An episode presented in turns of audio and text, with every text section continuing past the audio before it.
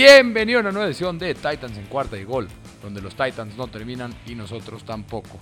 Te recuerdo, mi nombre es Alberto Romano y me puedes encontrar en Twitter como Beto Romano M y también en la cuenta oficial de Cuarta y Gol Titans. En estas dos cuentas, ya sabes, encontrarás la información importante y necesaria sobre los Tennessee Titans. Y hoy tenemos un episodio especial. En esta ocasión estuve como invitado con Ángel Tigrillo Márquez, el analista especialista de Dolphins en cuarta y gol. Y se armó una conversación muy importante en cómo vemos los enfrentamientos entre los Titans y los Dolphins para el partido de la semana 17. ¿Quién tiene ventaja en, en cuanto a los enfrentamientos de ambos equipos? Y de verdad se armó una batalla y una conversación muy, muy coqueta, muy bonita, muy interesante. Así que vámonos con el análisis de los enfrentamientos entre los Tennessee Titans y los Miami Dolphins en la semana 17. Muy buenas tardes, tengan todos ustedes amigos de Cuarto Gold Dolphins. Este es su amigo el Tigrillo que les da la más cordial bienvenida. El día de hoy nos enfrentamos nuevamente a esta serie de episodios detrás de las líneas enemigas. Hoy vamos a estudiar los puntos débiles de este rival de conferencia, porque está en la conferencia americana, no de división. Y me refiero a los Tennessee Titans, con un antiguo conocido. Te odio, Ryan Tannehill, te odio con todo mi ser. y nos acompaña Alberto Romano de Cuarta y Gol Titans. ¿Cómo estás, amigo Alberto? ¿Qué onda, Tigrillo? ¿Cómo están todos? ¿Qué onda? Pues aquí, mira, molestándote, ¿verdad? Este, no tendrás una tacita de azúcar que me regale vecino. Cuéntanos tus redes sociales. Pues ya sabes, eh, como siempre la cuenta oficial, Cuarta y Gol Titans y mi cuenta personal, Beto Romano M. Ahí lo podemos encontrar. Por si tienen ustedes alguna duda, por si tienen algún comentario, por si quieren decirle, dejarle un recadito a Ryan Tannehill con él, ahí se lo pueden dejar. se lo paso pues, directamente el recado. sí, por favor, sí, por favor, sin escalas. Ahí te lo dejamos en tu buzón y listo. Pues nada, amigo, te invito para este, este programa, esta emisión, justamente para pues estudiar un poco lo que va a ser este juego, este juego contra los Tennessee Titans este, o visto desde allá, de los Tennessee Titans contra los Delfines de Miami. Este, si no mal recuerdo, este partido va a ser hasta eh, enero 2. Enero 2, allá en el estadio de los Tennessee Titans, semana 17, a las 12 del día, ahora aquí en México, una de la tarde, hora del este, si no mal recuerdo. Y pues nada, vamos a ir desglosando poco a poco los elementos de este juego. Este, vamos a empezar. A mí me gusta mucho una dinámica que hemos venido repitiendo desde el año pasado, justamente. Ahorita tenemos poquitos datos todavía sobre los equipos, tanto de Delfines como de Titanes, ¿no? Aún es pretemporada, todavía hay, va a haber movimientos en la agencia libre, todavía va a haber cortes, porque todavía tenemos todos 90 jugadores en el roster, tenemos que cortarlos a 53. Hasta ahora nadie ha sido arrestado, ¿verdad? Hasta ahora nadie ha sido cortado. Pero de cualquier manera tenemos un poquito de perspectiva sobre lo que pueda pasar, ¿no? Obviamente no creo que los Titanes vayan a cortar a Julio, a Julio Jones por cualquier situación, ¿verdad? Entonces, este, eh, podemos decir que él puede ser titular ya desde ahorita. Entonces, vamos a hacer esta dinámica. Yo te voy a preguntar, amigo Alberto, si, Titanes, si los Titanes pasan la pelota, usan el juego aéreo, ¿quién ganaría? ¿Titanes o Dolphins? Pues mira, viéndolo desde el lado de los Titans, eh, veo un duelo parejísimo en contra de los Dolphins. Hoy por hoy, el dúo de AJ Brown y Julio Jones, para mí, es uno de los tres mejores dúos de receptores en toda la NFL. AJ Brown, para mí, el prospecto, el receptor novato o joven con mayor futuro, si hoy empezaría una franquicia, siempre lo digo, mi primera opción siempre sería AJ Brown. Y Julio Jones, sabemos lo que es Julio Jones, quizá el mejor receptor de la última década en la NFL. Ese tándem es una maquinaria de, pases y creo que podría funcionar muy bien. Y de hecho, como todos sabemos, AJ Brown reclutó como sin, sin escrúpulos a Julio Jones, tratando de reclutarlo de todas las maneras posibles. Eh, pero detrás de ellos vienen un bajón muy importante. El tercer wide receiver de los Titans es Josh Reynolds, que viene de los Rams. era un buen wide receiver 4 en los Rams. Y ahora va a ser el wide receiver 3 de los Titans. Y de ahí vienen jugadores no comprobados. Des Fitzpatrick, que es un rookie. Cameron Batson, que ha sido un jugador especialmente para regresos de patadas. Tracy McMahon, otro receptor novato. Y Nick Westbrook Kine, que es un, novato no reclutado del año pasado. Entonces, si vemos ese, esa ruptura entre Julio Jones y AJ Brown a lo que viene después en los siguientes, en, el, en la profundidad de la posición, hay un bajón muy importante. Pero lo que me interesa muchísimo es Julio Jones y AJ Brown enfrentándose al que para mí también es uno de los mejores dúos de cornerbacks en toda la liga, que es el de los Dolphins, con Sabian Howard y Byron Jones. Va a ser una batalla muy difícil y ahí creo que sería el, el, factor X sería, creo para mí, Josh Reynolds encontrándose al nickel cornerback de los Dolphins, que sí, para mí debe de ser Noah, Noah no sé si lo digo bien, ustedes le saben más eh, a los Dolphins cómo se pronuncia el apellido de Noah. Eh, para la banda. Igbo, exacto, más fácil. Eh, y, creo que será muy parecido, será muy complicado y un duelo muy, muy cerrado, pero el dúo de AJ Brown y Julio Jones podrían causarle problemas a Byron Jones y Sabian Howard o al revés. O sea, esto, esta es una batalla que creo que será una de las más interesantes en toda la temporada. Sí, coincido. Es un reto muy, muy eh, complicado para la defensiva de Miami. Aquí solamente te voy a corregir un poco la situación. Noek Binogen y presumo, ¿no? Que va a ser más bien como eh, sería el reemplazo de Xavier Howard si él no se llega a quedar en el equipo. Él está desempeñando más bien como papeles este, de corner externo, no tanto de corner slot. Ahí más bien tendríamos algunas opciones como el que ya lleva dos años siendo titular, que es Nick Niram, que también es un undrafted free agent, que ha ido de menos a más, pero sigue estando como en duda, ¿no? O sea, como que no tiene ese talento que tiene el mismo, el mismo este, Xavier Howard, el Byron Jones, o sea, está por debajo de la media talento requerido en la NFL, así te la puedo poner, ¿no? Le echa muchas ganas, tiene una ética profesional intachable, me fascina a mí el muchacho como persona, pero sí de repente se nos queda corto el joven, ¿no?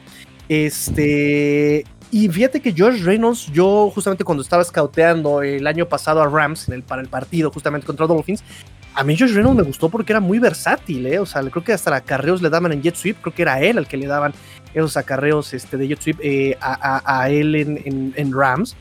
Entonces, este, mm, yo te digo, yo lo estudié el año pasado ahí con Rams y me gustó lo que vi. Me gustó lo que vi. Obviamente, pues estaba un poquito opacado por el cuerpo de receptores de Rams, ¿no? Este, que es este, obviamente eh, Cooper Cup y este, ay, ¿cómo se llama? Bueno, eh, Robert Woods. Robert Woods, exactamente, le quiero decir Keenan Allen, es, esos otros Los Ángeles, ¿verdad? Este, e, exactamente, Cooper Cup, Robert Woods, y me gustaba lo que yo veía en, en, Josh Reynolds, ¿eh? ojo nada más con eso, y este, sí, sí, sí, sí, eh, es un reto muy importante. ahora, está muy trabado aquí el encuentro. ¿Dónde vendría el desempate? Tal vez, pienso, imagino, te provoco en el pass rush. ¿Crees que tu línea ofensiva pueda detener a esta defensiva que quiera taclear, capturar, presionar a el innombrable? Ah, le doy mucha importancia. Ryan Tannehill.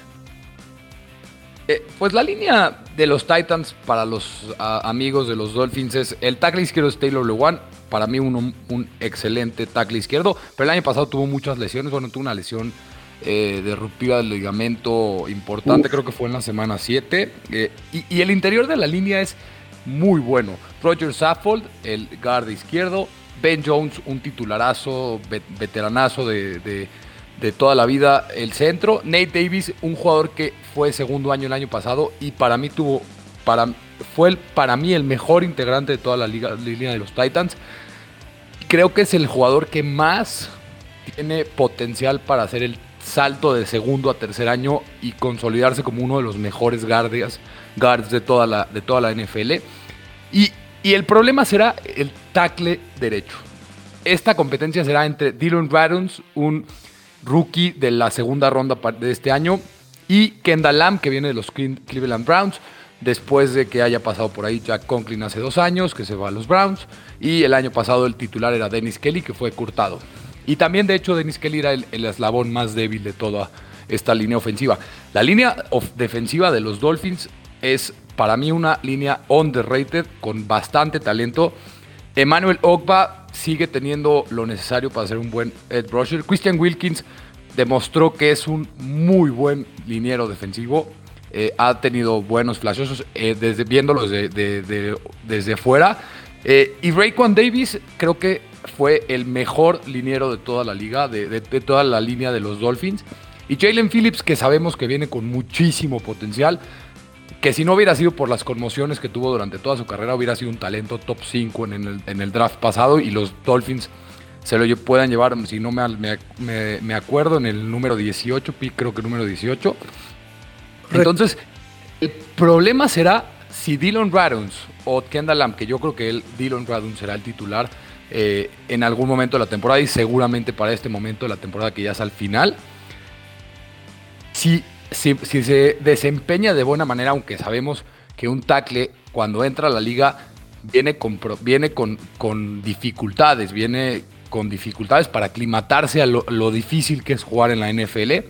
Entonces, Manuel Opa o Jalen Phillips, el que se alinea al costado derecho en el lado no ciego de, Ryan Tannehill, ahí podría ser la clave para los Dolphins eh, en ganar la batalla en las trincheras.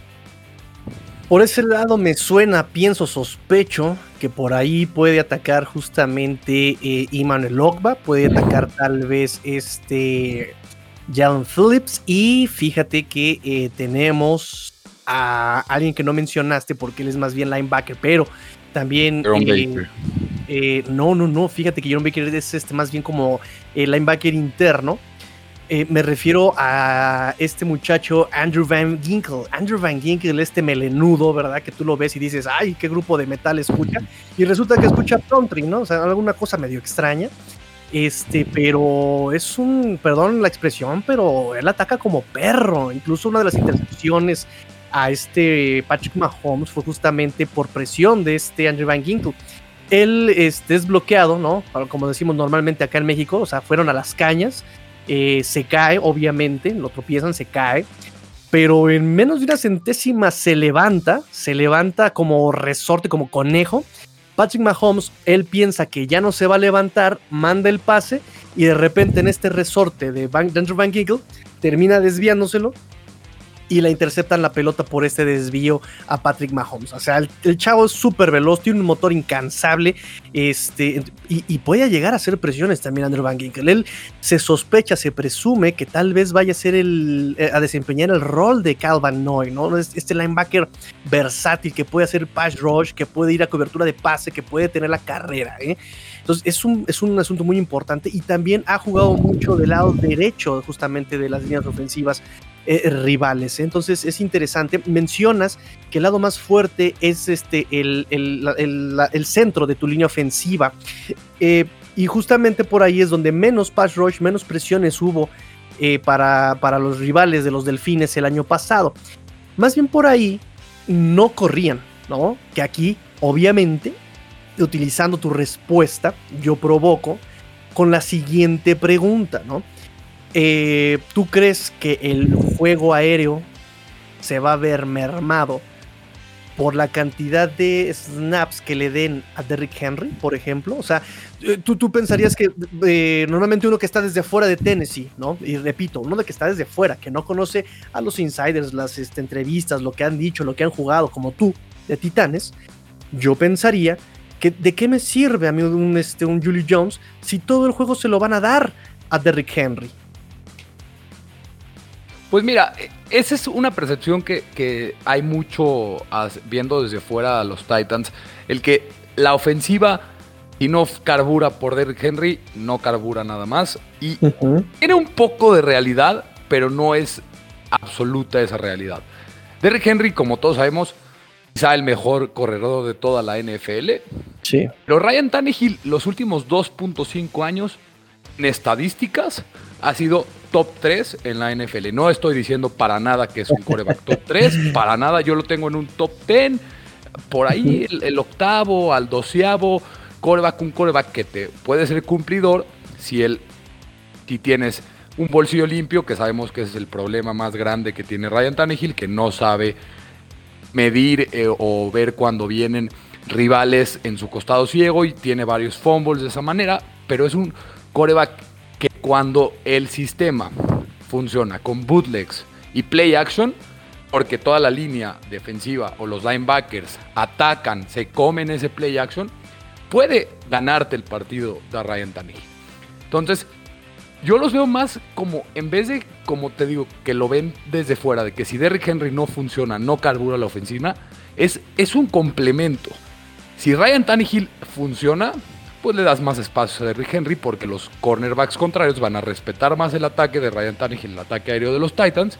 Pero si no es, si funciona Derrick Henry, también vas a tener a más jugadores en la caja y le vas a dar más espacio a Ryan Tannehill para que en ese bootleg, cuando play action, haces un play action, te gane por el centro del campo, que es lo que lleva haciendo 2.5 años, como te digo, Ryan Tannehill. Eh, y, y, lo demuestra, o sea, Ryan Tannehill ahí viene, lo entiendo perfectamente, y más desde su lado, desde el lado de los Dolphins, que todos pensaban que iba a ser un boss descomunal. Yo, de hecho, cuando llegó a los Titans dije, pues va a ser un suplente de, los, de, Marcus Mariota en ese momento, pero ha revolucionado y ha evolucionado su juego de una manera que yo creo que nadie, ni el más optimista aficionado de los Titans o el aficionado de la NFL en general, se pudiera haber imaginado. Que se calle, que se calle, ya no metas más a la herida. no, ya, momento de ver al futuro, ¿no? Este. lo dice. Bueno, ahí está Tua. Eh, no, no, lo dice el ex tóxico, ¿no? Es que no lo puedo superar. No, ya, muy bien. Este, muy interesante, fíjate que estaba eh, lo que me estás diciendo, lo que, lo que me estás comentando entonces es que hay que tener mucho cuidado con este juego que, como dices, nosotros desde afuera decimos, si paras a Derrick Henry, ya, ya no tiene juego Tennessee. Pero qué interesante que justamente sea como este juego balanceado que todo equipo de la NFL desearía. Tienes un juego terrestre sólido, lo cual hace que la defensiva se jale a la línea, eh, eh, a la línea de scrimmage para parar el juego terrestre, y ahí se generan los huecos para aprovechar con Julio Jones, AJ Brown, ¿no? Este, tienes de Tyrion, ¿a quién tienes de Tyrion este ahorita, este amigo? Anthony Fixer. Bueno, realmente ni me va ni me viene ese Tyrion, ¿no? Y además, no es tan importante Anthony Fixer, pero tomará un rol importante con la salida de John Smith, así que, y era el Tyrion especialista en situaciones de pase, puede ser que tenga una buena temporada. Era, es el típico Tyrant que cuando necesitas 6, 7 yarditas te las va a dar y te va a generar un primer down. O cuando estás en situación de zona roja, lo atacas en, cuando tienes que conseguir 4 o 5 yardas y, está abierto, siempre está. Es muy bueno en situaciones de aire, eh, de pase, pero no es, un, no es el mejor bloqueador. De hecho, es bastante mediocre en ese aspecto. Y no me asusta porque nosotros tenemos a un Tyrant Killer que es Eric Rowe, que pasó de cornerback a safety, a strong safety, y ha pagado a Titans como eh, George Kittle, como Sark Ertz, ¿no? Eh, los, únicos Titans que no pudieron este, parar los Dolphins el año pasado fue Darren Waller, porque es un Darren Waller, y ni más ni menos que Travis Kelsey, que bueno, es un Travis Kelsey, ¿no? Entonces, este, no me preocupa tu Tyrant, no me preocupa, este, ahí creo que está cubierta la, la, la, situación, pero sí me preocupan los espacios que estás mencionando, ¿no? En la zona de linebackers, que creo yo incluso que es también donde los Dolphins adolecieron el año pasado, ¿no? Los pases a la zona de linebackers eran completados, pero a granel, así como debe, pásenle ahí, ahí este, va a ser este completo, ¿no?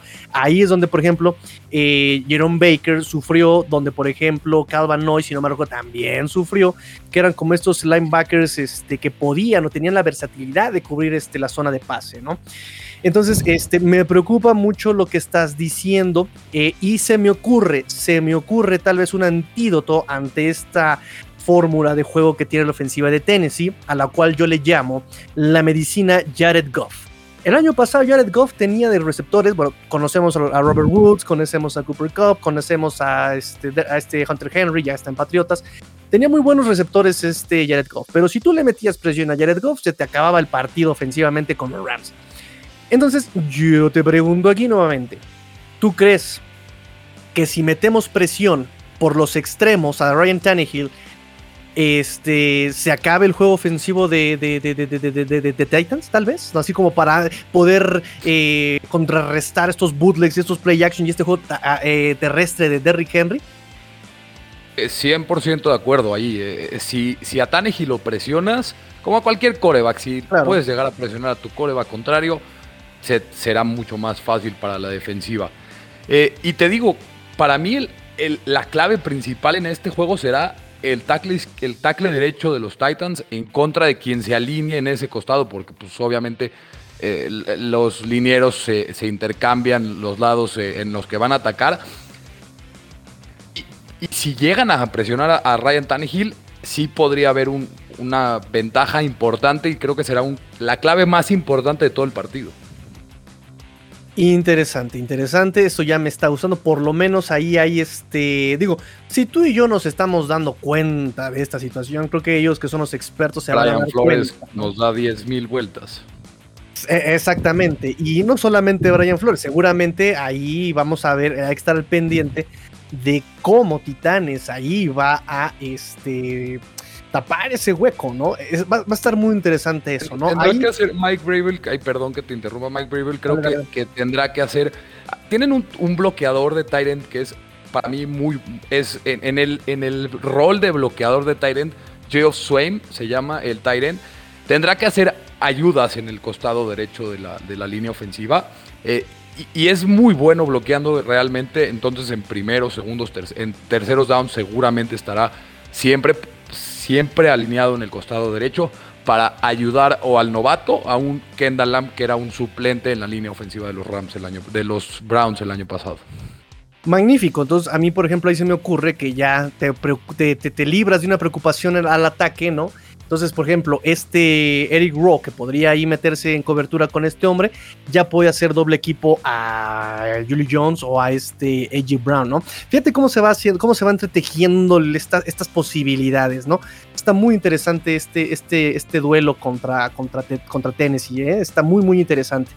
Este, porque, por ejemplo, he, este, entrevistado aquí, por ejemplo, a Jaguars, he entrevistado a Jets, he entrevistado a Panthers, y todos es como un partido muy ganable para, para, para Dolphins, ¿no? O sea, por talento, por esquema de juego, por eh, tantas debilidades que tienen los equipos. Es un partido muy ganable, pero aquí con Tennessee no había tenido un debate así, ¿eh? Está muy interesante este programa. Este, y aprovechando ya. Va a ser un partido, va a ser un partido cerrado, difícil.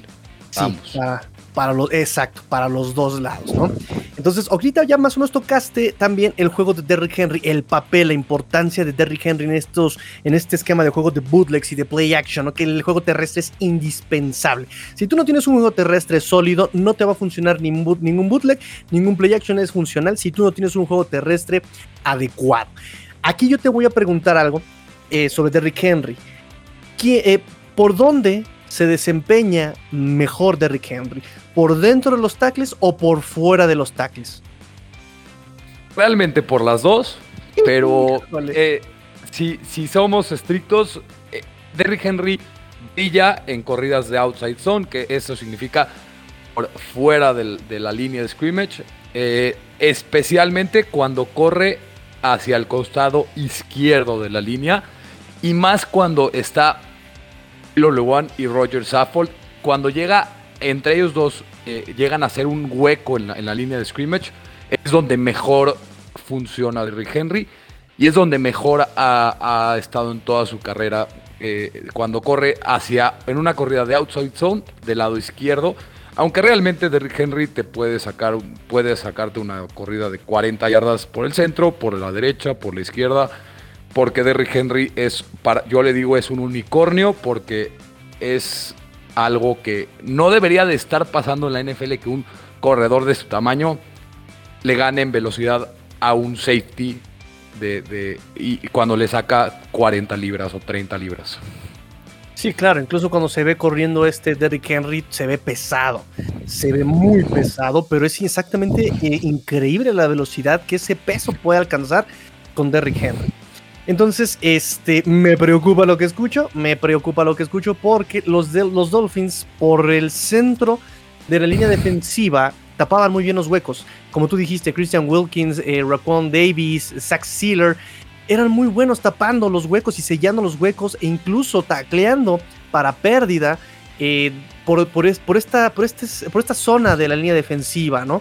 Eh, claro, que todos los corredores, eh, todos los equipos respetaban esta línea defensiva y corrían por fuera de los tackles. Ahí la responsabilidad más bien va a venir a los linebackers como eh, McKinney, que recién llega a los Dolphins, como y Landon Roberts, especialista linebacker en, este olfato eh, de, acarreos, ¿no? Él sabe por dónde se abre el hueco y dónde atacar al corredor. O sea, eh, son especialistas. De cualquier forma, a la carrera, los, delfines en la carrera por fuera de los tackles se les dificultaba muchísimo. Le, Calvanoy se veía lento.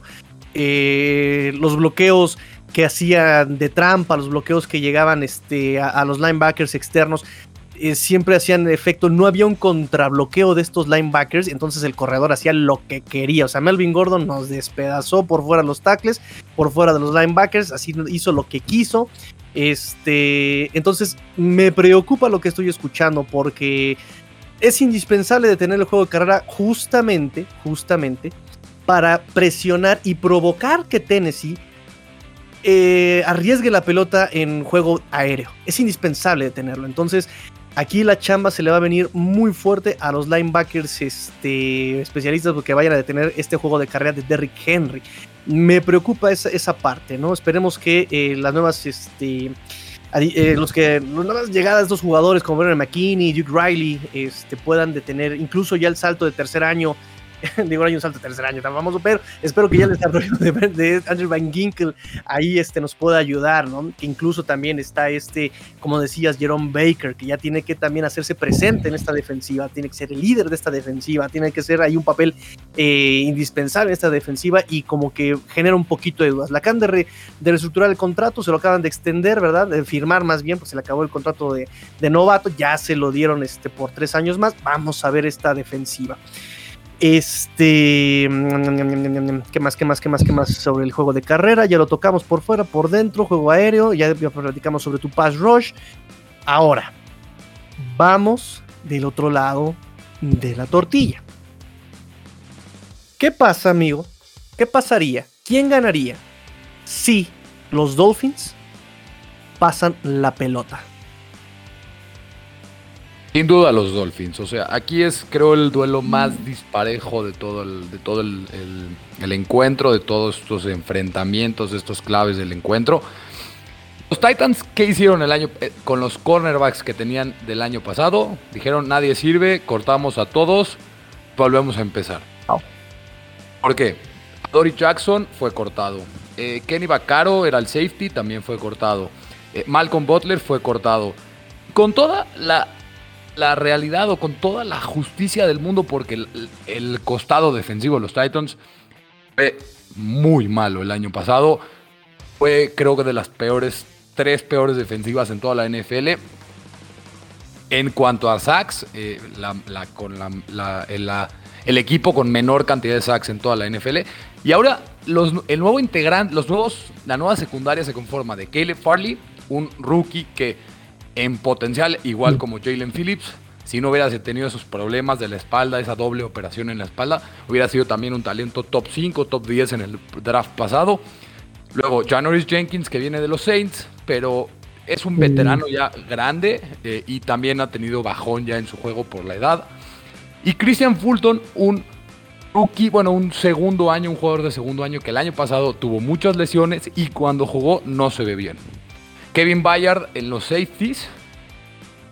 Era hace dos años quizá uno de los tres mejores safeties de la NFL, pero este año tuvo un muy, muy, muy mal año. De hecho, fue el safety número 40 en PFF, eh, con una calificación de 65.8.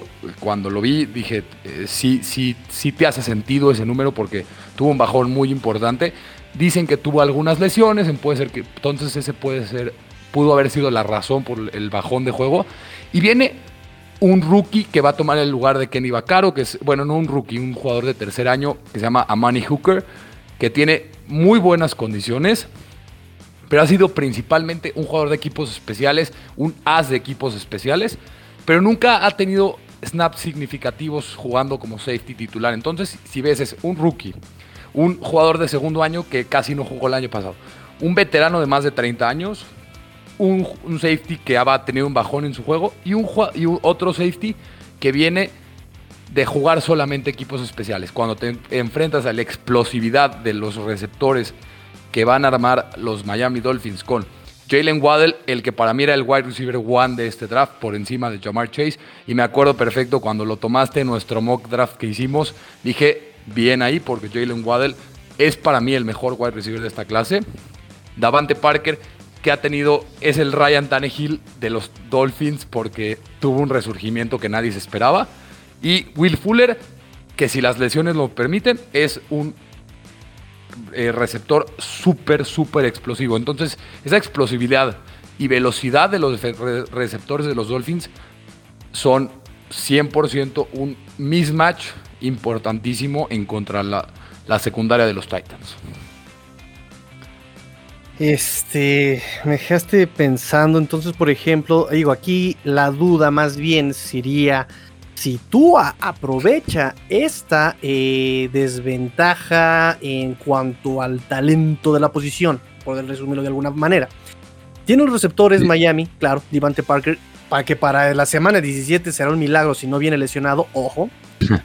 Eh, Will Fuller, que efectivamente ya estuvo fuerte, o sea, no terminó una temporada completa este hombre, ¿no? Eh, no terminó una temporada, este, no ha hecho una temporada completa este, en, su carrera en la NFL, este Will Fuller. Entonces, eh, primero fue por lesión, ahora que por sustancias ilegales. Así es, es bien creativo el muchacho para no, no terminar este, las temporadas. Entonces, ya también para la semana 17, ya está.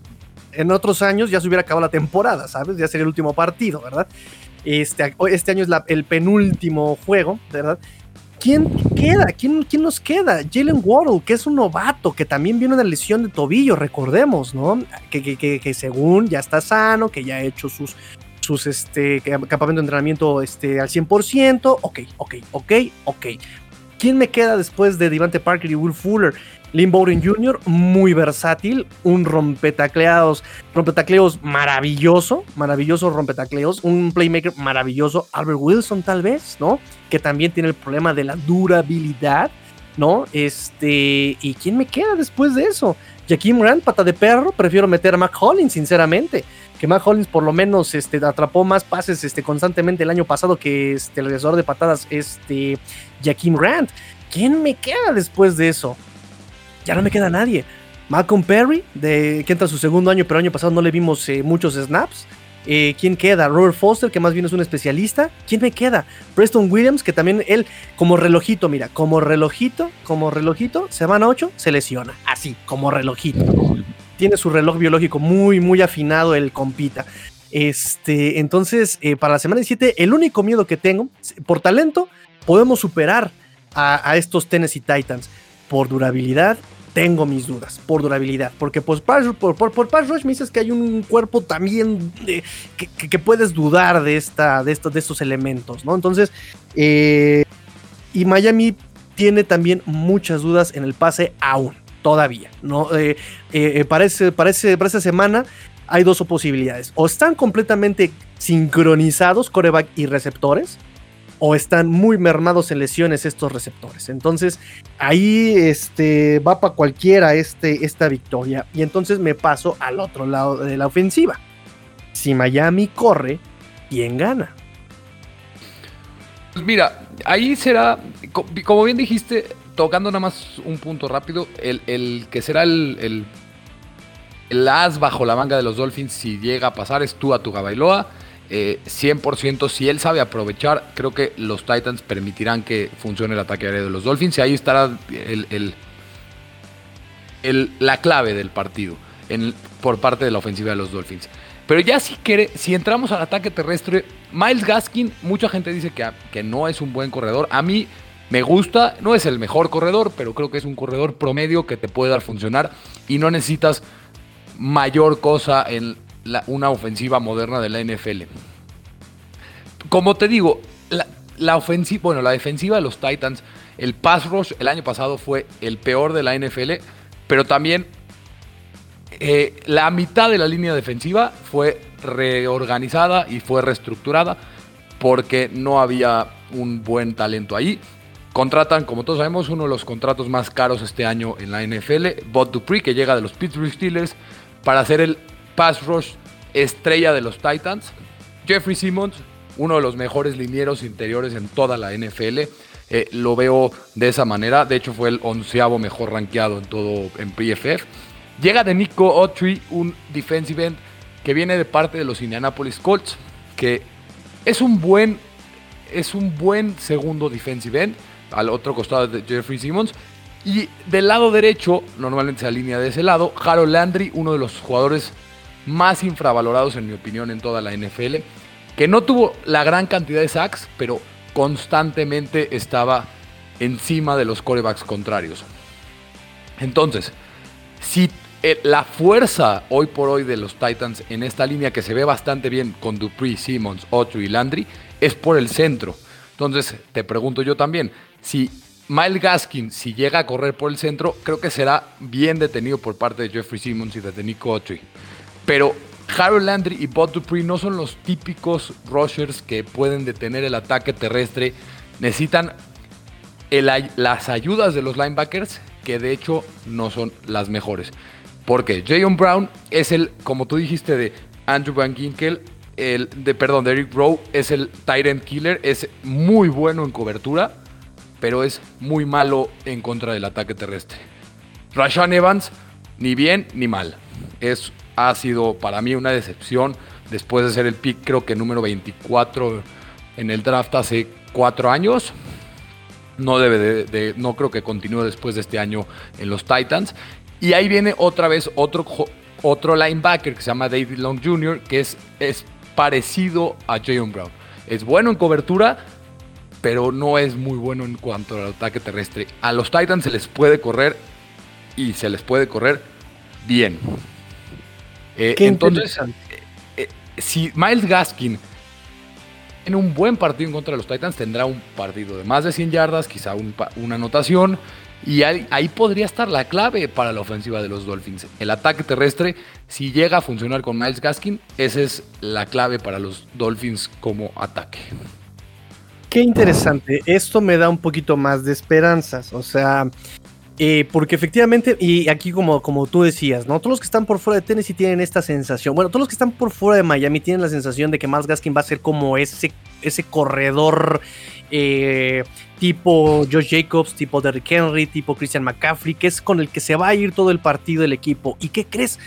que eh, Miami utiliza más bien un comité de corredores, ¿no? Digo, siempre lo digo, Brian Flores viene de la escuela patriota con Bill Belichick y Bill Belichick jamás ha tenido un corredor tipo eh, de los que te acabo de mencionar. También ha sido un comité de corredores y lo mismo aplica este, este Brian Flores. Entonces es bien interesante que, que me estés diciendo estos datos en contra de la carrera de Tennessee porque Miami cumple con corredores especialistas en cierta situación.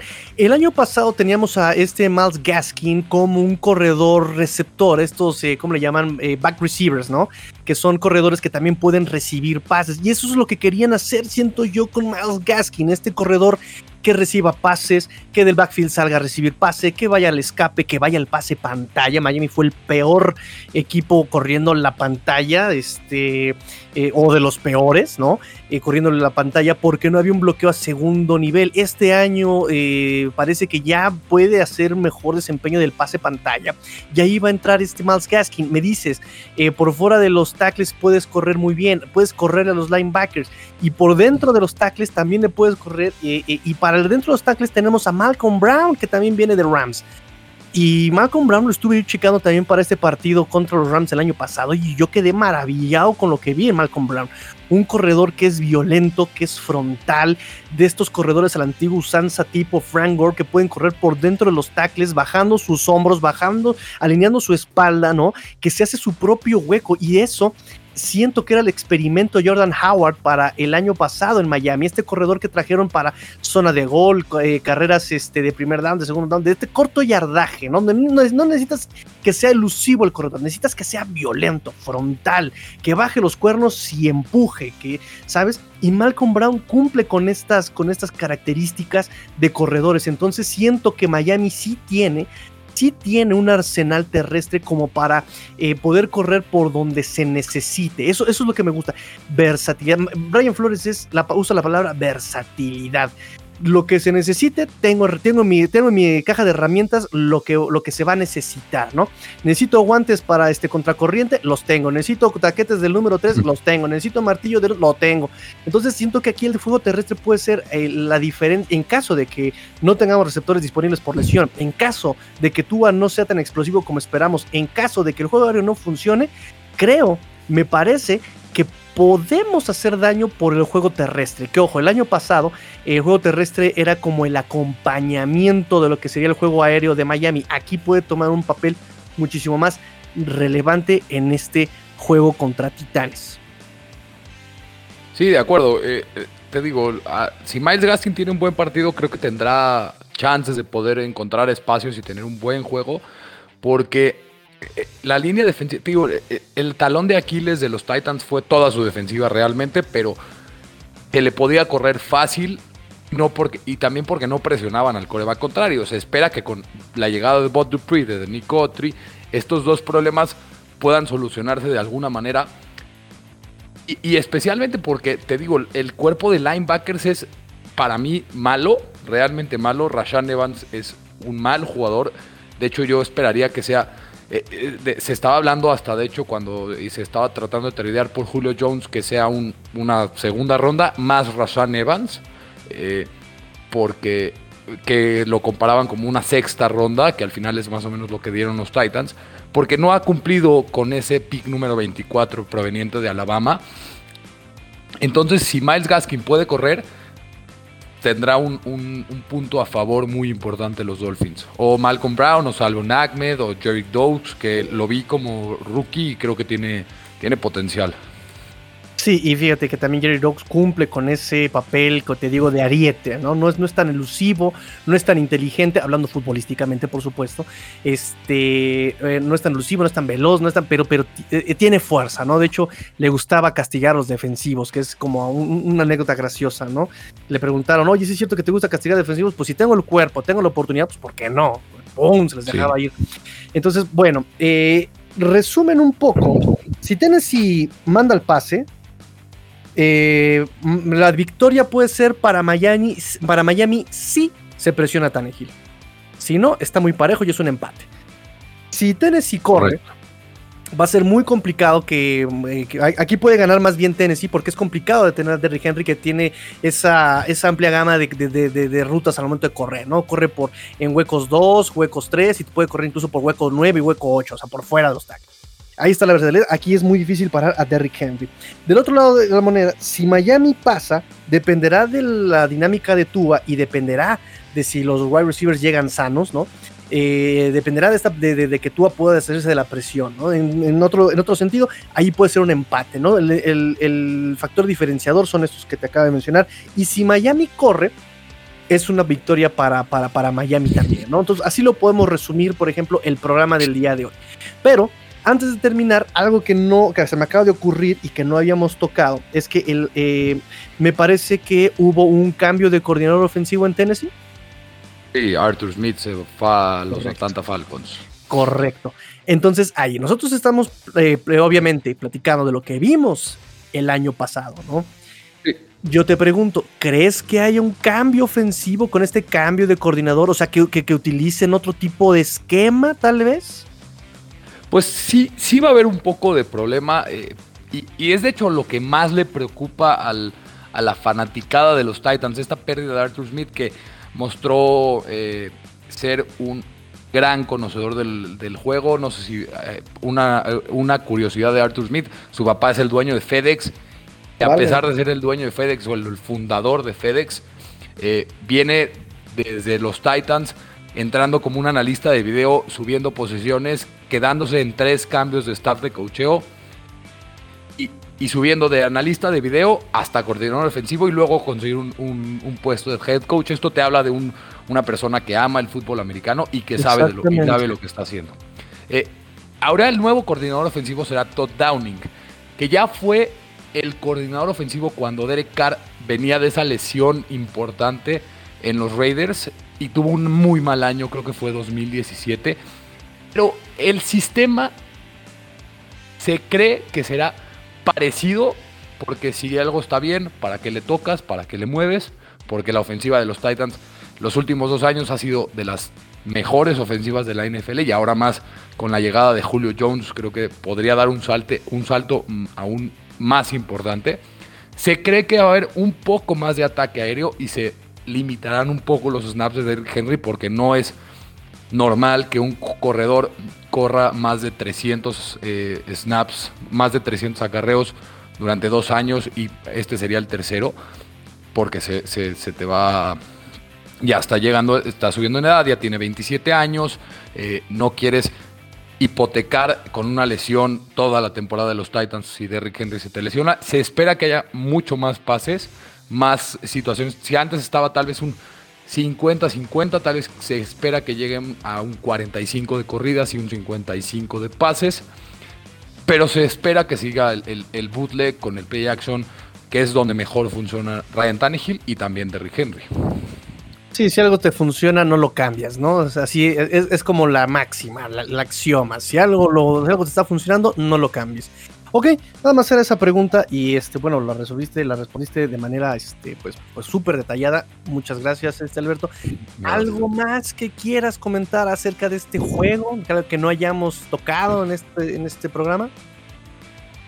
Algo que, que los Dolphins últimamente han sido un, partido difícil para los Titans.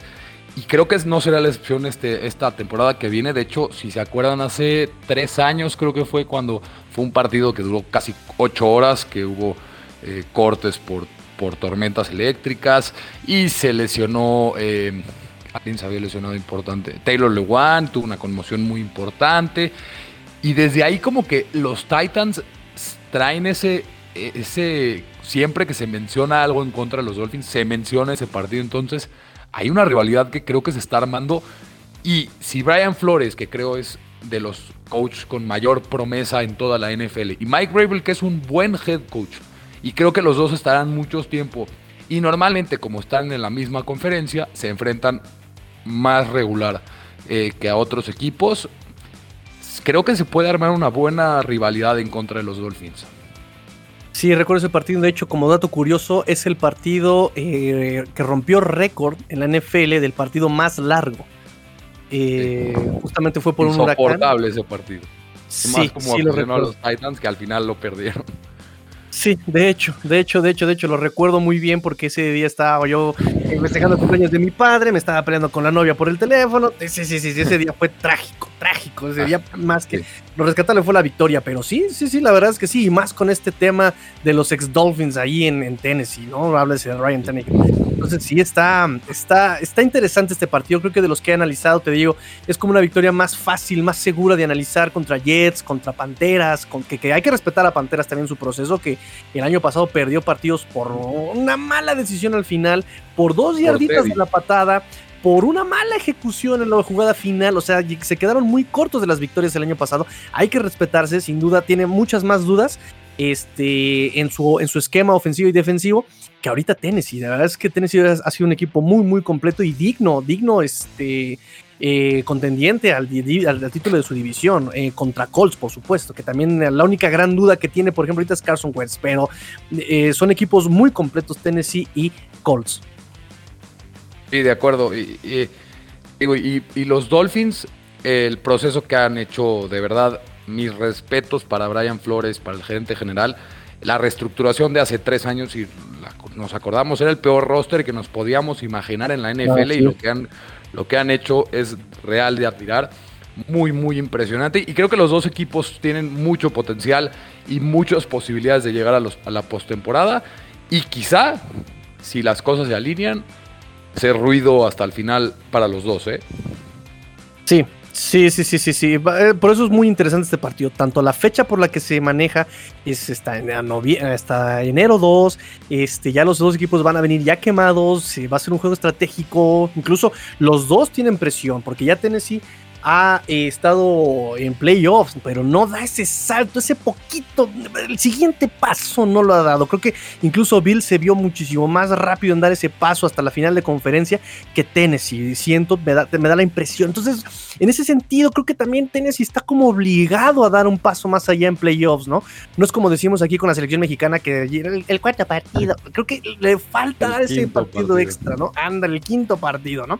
Le se nota que me gusta el soccer, ¿verdad? Este, le falta dar ese pasito a Tennessee. Y de este lado, Miami está también obligado porque ya es el tercer año de Brian Flores y obviamente la presión mediática y la presión de la fanaticada ya exige resultados en el tercer año, ¿no? Donde ya el año pasado estuviste a nada de playoffs y este año son playoffs, sí o sí. Eh, la presión, ¿no? Entonces va a ser muy interesante, muy interesante este, este juego de la semana 17 de la temporada 2021 en FL. Pues Alberto, muchísimas gracias, muchísimas, muchísimas gracias este, por, por tu tiempo, por haber aceptado esta llamada. Este, pues nada, cuéntame, repíteme tus redes sociales. No, pues muchas gracias a ti, Tigrillo. Este, gracias a todos por, gracias por la invitación. De verdad, un, gustazo a poder hablar de, enfrentamientos, de tener un, análisis de un equipo que te digo me gusta lo que está haciendo y, creo que está bien. Y mis redes sociales, la cuenta oficial de Titans en cuarta y gol es cuarta y gol Titans y mi, mi cuenta oficial de Twitter es arroba Beto Romano M. Perfecto. Pues las redes sociales de este programa también las conocen. Arroba cuarta y gol Dolphins, arroba cuarta y gol Dolphins, arroba cuarta y gol Dolphins, arroba cuarta y gol Dolphins, 4TA, 4A con número. Se los digo muchas veces para que se les quede grabado en la cabezota, muchachos, para que se les queden grabado. Ahí estamos esperando sus comentarios, estén conectados en las cuentas de Cuarta y Gol, en Instagram, en YouTube, en Facebook. Se vienen sorpresas bastante, bastante monas, interesantes, padrísimísimas yo empeño mi palabra, empeño mi palabra. Guarden este tweet, por favor, guarden este tweet. Y pues nada, pórtense mal, cuídense bien, sean el cambio que quieren ver en el mundo. Esto fue Cuartigo Dolphins, porque la NFL no termina y los Dolphins tampoco. Fins Tigrillo fuera.